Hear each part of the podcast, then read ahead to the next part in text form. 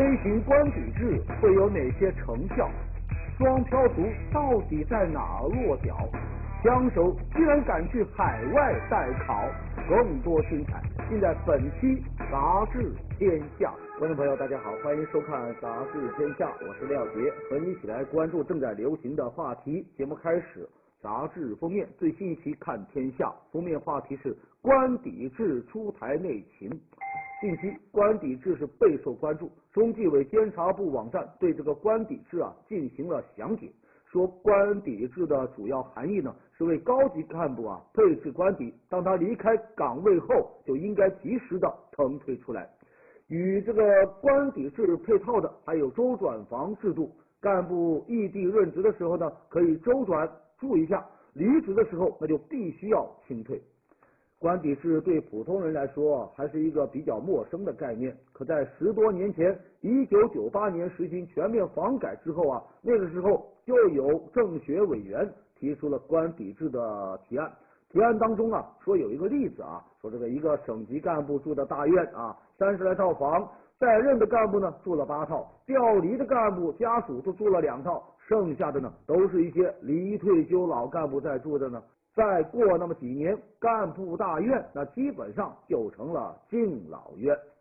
最近这几年，不少专家学者啊是纷纷建言官邸制。财政部科研所的所长贾康，还有国家行政学院的副院长魏礼群等，也都做过这方面的研究。只是啊，当时还不成气候。这一回，国家行政学院的教授王玉凯。受委托牵头负责中国特色官邸制研究的课题组，经过调研后，他们就发现这么一种现象啊，你看一些高官到某某地方任职后呢，当地基本上都准备好了住所啊，慢慢的呢，这个住所就成了他的个人资产，不仅可以永久的住着，还可以留给后代住啊。有些个离退休的老同志啊占着房子呢，不搬出大院。后来的干部呢就没办法进去住啊，那怎么办呢？接着盖呗。几年前呢，有媒体就爆料说，某市啊专门为四大班子的领导建高档住宅，一套啊三百多平米，售价呢就是旁边商品房的一半。监察部门公布的数字也显示啊，二零一一年全国查处违反规定多占住房买卖经济适用房的干部呢，多达两千多人。涉及到住房六千多套，落马贪官查出巨额房产的呢，更不在少数。比如啊，浙江药监局的原局长这个黄蒙八十四套房，山东原副省长黄胜四十六套房，山西蒲县煤炭局的原局长叫郝鹏俊三十六套房，还有上海房管局原副局长陶孝兴三十套房。住房腐败都已经成为领导干部的三大腐败之一。执行官邸制有利于防范以权谋私、违规多占房的现象。专家就表示啊，实行官邸制啊，必须要按照这么三个原则，就是范围宜小不宜大，宜紧不宜松，参照国际经验。另外，要让官邸制取信于民，发挥它反腐的作用。还必须应该完善其他相关的制度。你看啊，面对官员住房超标的状况，中央曾下达过不少的文件来进行规范，但往往啊很难得到执行。一个重要的原因就是缺少官员财产公开制度，公众对官员的实际收入、他的住房补贴还有他的房产情况是一无所知，无从去监督他。我们回到封面。官邸制出台内情，这封面图片上啊挂了一串钥匙。依我看呢，只要制度完备、执行到位，这官邸制呢就是破解反腐难题的一把好钥匙。继续我们的封面话题，最新一期的《财经国家周刊》封面话题是高知双漂族。咱都听说过什么北漂、沪漂、广漂，这双漂什么意思呢？它指的呢是一群受过高等教育的人，他们从农村走出来，通过高考上了大学，获得了城市的通行证，把户口啊迁到了就读的城市。不过等到毕业的时候，他们就发现自己跟有本地户口的同学呢，那是什么呢？那是同学不同命。那怎么办呢？打道回府，迁回老家吧？哎，不简单。按照目前的这个户籍管理制度啊，农村户口可以迁出，但不能够 迁进啊。想回老家呀，只能作为城镇户口挂靠到当地的居委会。在城乡二元结构的体制下，他们的户口啊落不到一线城市，又回不到农村老家，两边的福利啊都享受不到，就被称为是双漂族啊。他们没有户口，缺乏安全感，特别是像北京这样的大城市啊，户籍跟这个住房啊、跟买车呀、教育啊、社保都是直接挂钩的。双标族大多都受过高等教育，甚至呢有些是海归。他们不像农民工啊，农民工干的不开心，立马可以回家种田，三亩地一头牛，老婆孩子热炕头。而这个双漂族呢，他们来自农村，却又无法回到农村，只能够在城市的出租房里为梦想死命的打拼呢。有学者做了一份中国青年发展报告，把双漂族称为是城市新移民，就是指一九八零年以后出生，在城市工作生活却没有户口的这些个人。他们属于边缘中产，啊，知识层次很高，教育和职业呢，倒都能达到中产的标准，但收入和生活水平没有达到。高房价和户籍的困扰是他们面对的两大难题，他们很难融入到城市，又很难重回乡土。舆论表达锐化，争取话语权，他们既是社会变革的推动者，也是社会变革的承担者。他们在梦想与现实中彷徨奔走，在机遇和挑战中艰难前行。我们回到封面，高知双漂族这封面图片上。穿着学位服的青年开着农用拖拉机面朝城市而去，我们就希望啊，双漂族的青春就能够在城市得以安放。好，继续下来说，前不久啊，二零一四年放假的安公布了，那真是让人欢喜，更让人忧啊。喜的呢是以往坑爹式的拼假，哎，取消了，但忧的也有啊。除夕竟然被踢出去了，当天呢不放假，这安排一出来，立马是吐槽声一片呢。有人说：“好嘛，这下子可够狠的啊，连除夕都得上班呢哈，这是明摆着不让人回家吃团圆饭呢。”也有人掰着手指头在那算呢，心想这年过的成本可真不小啊，因为除夕当天高速公路它不免费，哎。在外地工作的人呢，就忙着对自己的爹妈隔空喊话，说除夕我回不了家了，就把我告上法庭吧。孩儿也是没有办法呀。还有人就忙着给冯小刚留言说，冯导啊，实在对不住啊，说好了除夕一定要捧你的场，但只能泡汤啊。这一年缘已至此，我还好，你也保重啊。就在大家伙心碎的时候，有专家。出来解释了啊，说这个规定除夕不放假，可这实际上啊是给大家的一种这个隐性的福利。你想啊，哪有这么刻板的单位呢？除夕不放你回家呢？听专家这么一说，小伙伴们的心就更凉了。感情以前有人享受过这么一种隐性福利啊，咱们以前怎么就没有享受到呢？我们的老板怎么那么坏呢？另外，除夕能不能回家？全仰仗领导的心情，要考验老板良心。有专家说，放假安排之所以众口难调，不能够让每个人满意，那是因为啊，我们国家带薪休假的制度啊，它落实不到位，很多人休假的权利根本就得不到保障，带薪休假是严重缩水啊。有的周末休息呢，也难以实现，所以呢，就只好把希望都寄托到了这个法定的节假日上。这么一来呀，哈，法定节假日，任何风吹草动都能够触动公众的神经。哎，今年除夕不放假，有人就说，到了除夕那一天下午啊，一定要打个电话给全国假日办，看看他们那天到底上班没上班。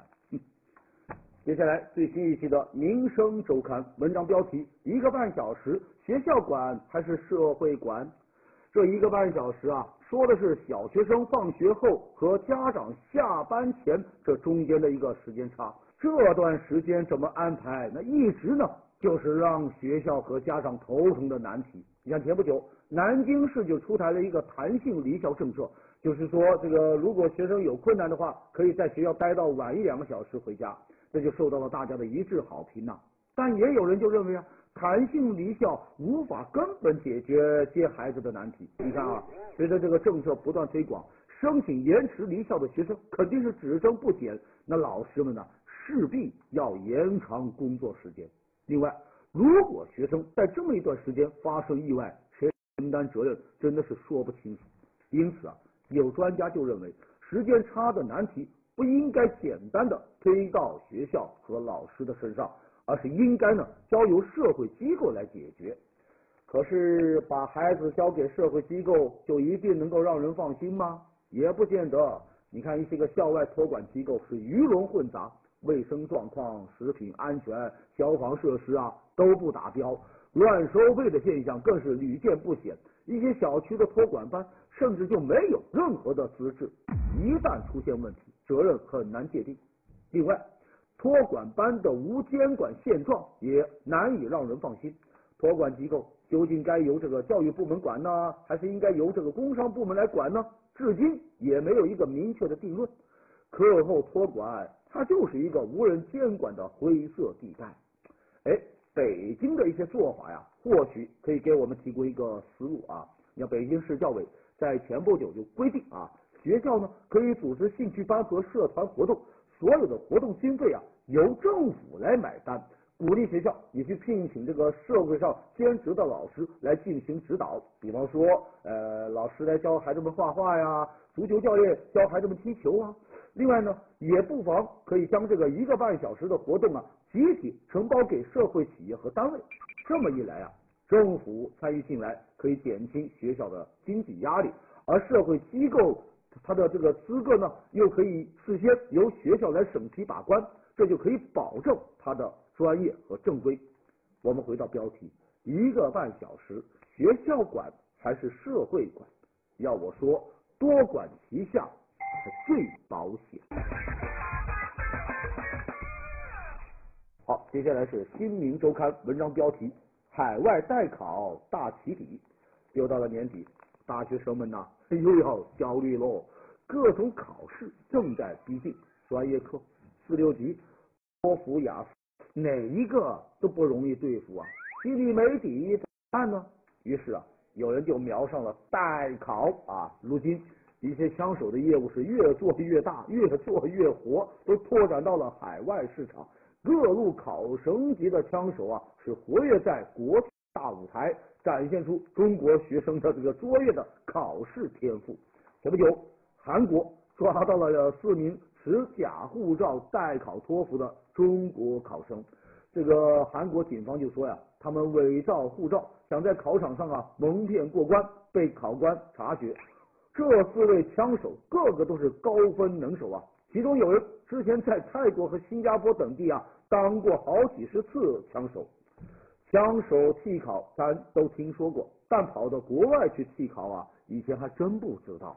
熟悉情况的人就说呀，因为现在国内考试监考啊查的是越来越严，不少人就想到了去国外替考，特别是欧美国家啊，为啥呢？因为在欧美人眼里啊，似乎咱中国人长得都是一个样，被发现的概率很小。所以啊，一些留学生考试过不了关的时候，他就想到了要请枪手。随着海外留学人数的不断增加，留学生英语水平的测试难度也在提高。那英语不太行的学生就想到了花钱找枪手。一些留学中介啊。就顺势呢推出了代考业务，为客户来安排枪手替考。代考已经形成了一条完整的产业链。一些人打着英语考试辅导的旗号，就招揽代考的枪手，考一次，哎，给你上千英镑的酬劳，谁不干呢？在国内，大家都不觉得代考是一个多大的事，混过去就上了康庄大道，混不过，大不了从头再来。对代考的处罚啊那是相当的温和。以高考为例啊，代考被发现后，一般都是成绩无效，停止参加考试一到三年。可是到了国外啊，人家把诚信上升到了法律的高度，作弊和代考是不可饶恕的。所以呢，在国外代考被抓，往往会面临牢狱之灾。在英国，代考属于诈骗罪。去年就有一位留学英国的这个高材生啊，替人代考被判刑一年。对于枪手来说，代考有风险，总有被抓时啊。而对于请人代考的来说，就算你侥幸过关成功了，你自己没有过硬的水平，终究会有穿帮的那一天。正所谓。代考纵有万般好，真才实学才是真呐。好，来看这一期的第一财经周刊文章标题：为什么今年贺岁档我们天天有片看？哎，现在又到了电影火拼的关键时候了。今年的十二月初到明年的春节长假之间，这个贺岁档啊，由于包含了你看啊，圣诞节、元旦还有春节这么几个重量级的假期，就被认为是票房产出能力最高也是最稳定的黄金档。所以啊，很多电影是宁可挤破头也要搭上这顺风车。最极端的情况就发生在去年贺岁档啊，一代宗师。谢弟子，还有大上海、泰囧，还有多部来自不同公司的主力电影，同时争夺一个周末，被称为是史上最惨烈贺岁档。一看情势不妙，泰囧哎，就只好将这个档期提前；一代宗师呢，就将这个档期啊故意延后，算是避免了这么一场死磕。票房成绩呢，你看这两部电影反倒不错，所以啊。公司啊也都学乖了，到了今年，为了避免伤敌一千自损八百，他们就终于放下面子，面对面开始沟通了，就商量着要把各自的档期啊稍稍给它错开来。你像无人区、扫毒、风暴、私人定制这些个重量级的影片，至少把首映日啊都均匀的分布到了整个十二月。这样一来啊，就可以让不同类型的电影分享到自己想要的那一块蛋糕。贺岁档错峰上映，用这些新电影的名字来说，那就是营销啊，做到了私人定制，避免票房无人区。好，接下来是最新一期的《民生周刊》文章标题：奶粉的药店齐入。前不久，奶粉进药店的两个试点，一个是北京，一个是江苏啊，进入到了全面测试的阶段。相关部门就表示，春节后呢，还将选择一百个消费能力比较强的城市来扩大试点，完成一万家药店的投放。到了二零一五年，还要再投放一万家。虽然说听起来啊，这个奶粉进药店，哎呦，看起来前途是一片坦途啊。不过呢，由于销售效果和先前的预期相差太大，这种奶粉销售的新渠道还是引发了一些争议。有人甚至啊，把它视为是一场闹剧。记者调查就发现，在北京一些试点的药店里啊，奶粉的销量啊很不乐观啊。消费者大多没有养成去药店买奶粉的习惯，陈列在货架上的奶粉呢，很少有人问津啊。另外啊，之前很多人对奶粉进药店有着很高的期望，认为它能够解决这个奶粉的安全问题。然而呢？什么标准的奶粉能够进入到药店销售，它都没有一个明确的标准和规定啊。药店方面也承认呐，奶粉进药店它不需要特殊的审批。至于哪个品牌能进，哎，决定权并不完全在药店，而在呢供货商、奶企和药店三方协商。那协商的结果呢，当然就是利多者进了。能不能做到对药店的严格监管，也是人们共同关心的一个问题。之前我们在节目当中也说过啊，一些药店卖假药的案例。哎，如果药店本身它就良莠不齐，谁又敢保证这些药店卖出来的奶粉是绝对安全的呢？所以啊，我们就认为啊，奶粉进药店也好，奶粉进商店也罢，最关键的还是两点：一。生产源头必须要是安全的。第二，有关部门的严格监管才是真正的保障啊。好，接下来我们来关注弃婴岛。弃婴岛又称之为是这个婴儿安全岛，是用来收容那些被遗弃婴儿的保护设施。前不久，江苏南京第一个婴儿安全岛正式投入使用，南京成了继这个石家庄之后，全国第二个启用弃婴岛的城市。民政部呢，也在近期发布了通知，确定要在全国展开弃婴岛的试点工作。希望通过这么一种公益设施来保障被遗弃婴儿的生命安全，来减少不负责任的人工流产。虽然这初衷是好的，并且呢，这个计划呀也得到了国家层面的有力的推动。不过，弃婴岛还是受到了一些个质疑啊。有人就认为，弃婴岛的投入使用会纵容这个遗弃行为，在某种程度上啊，它坚定那些不负责任的家长啊遗弃孩子的决心。由于这个弃婴岛会保护遗弃者的隐私，会让某些人的违法行为免于法律惩罚。其实啊，这种担心可能有一点杞人忧天。你看啊，首先刚出生的孩子因为疾病或者是性别的原因被抛弃的事情一直就有，这和有没有弃婴岛其实是没有直接的必然联系。你说弃婴岛会变相鼓励弃婴的行为，这说法呢就不成立啊。石家庄的这个弃婴岛从投入使用到现在两年多的时间里，已经啊接受了一百七十多个弃婴，被遗弃婴儿的数量不但没有增长，反而有所下降。其次，狠心的父母如果决心要遗弃自己的孩子，你在没有安全岛的时候啊，他往往直接把孩子遗弃在什么火车站呐、什么公园呐，甚至厕所这些个不会引起人们注意的地方。这就无异于啊，把孩子啊推入到险境。如果得不到及时的救助啊，很可能会遭到外界环境的伤害。而弃婴岛则为这些孩子设置了专业的室内庇护所啊，能最大限度的给予保护。另外啊，设置弃婴岛啊，也是国家和社会对弃婴行为事后干预的一部分。我们国家是婴儿缺陷高发国家，平均每一分钟。就有两名缺陷儿降临，而这些个数据呢，也暴露了我们国家在婴儿出生前干预的不足。弃婴岛作为一种事后干预，可以作为一种补充，尽可能的为这些被遗弃的孩子提供救助。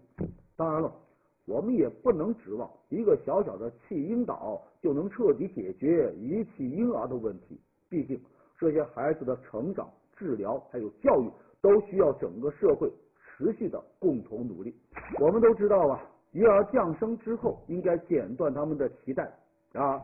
对于这些个弃婴来说，社会的关注和政府的干预，这根纽带绝不能剪断。好，接下来看最新一期的第一财经周刊文章标题：品牌店铺为什么偏爱黑色？黑色作为一种经典色，是处处可见。瞧瞧咱们的四周啊，平常穿的衣服的牌子，一些家用电器的 logo，很多都把黑色作为它的主打色。不过，它却很少出现在快速消费品的领域，比如餐饮业。无论是快餐店还是咖啡店，这些强调人流的品牌啊，往往会追求一种友好的感觉、温馨的感觉。所以呢。店铺在设计的时候呢，大多会采用一些丰富并且明亮的颜色，这样呢，不仅可以让顾客心情愉悦，更重要的是，它还会刺激人的消费欲。人一高兴，哎，花起钱来就不知不觉不觉得心疼了。但是现在呢，一些快餐店呢，正在慢慢的变脸。你像人过中年的 M 叔叔，风华正茂的咖啡美人鱼，都移情于黑色。M 叔叔甚至在全球投入超过十亿美元，用于这个店铺的翻新。为什么他们要改变主打色呢？你想啊，所有的店都在花枝招展，所有的品牌都在万紫千红。这个时候，你一袭黑色亮相，肯定镇住很多人。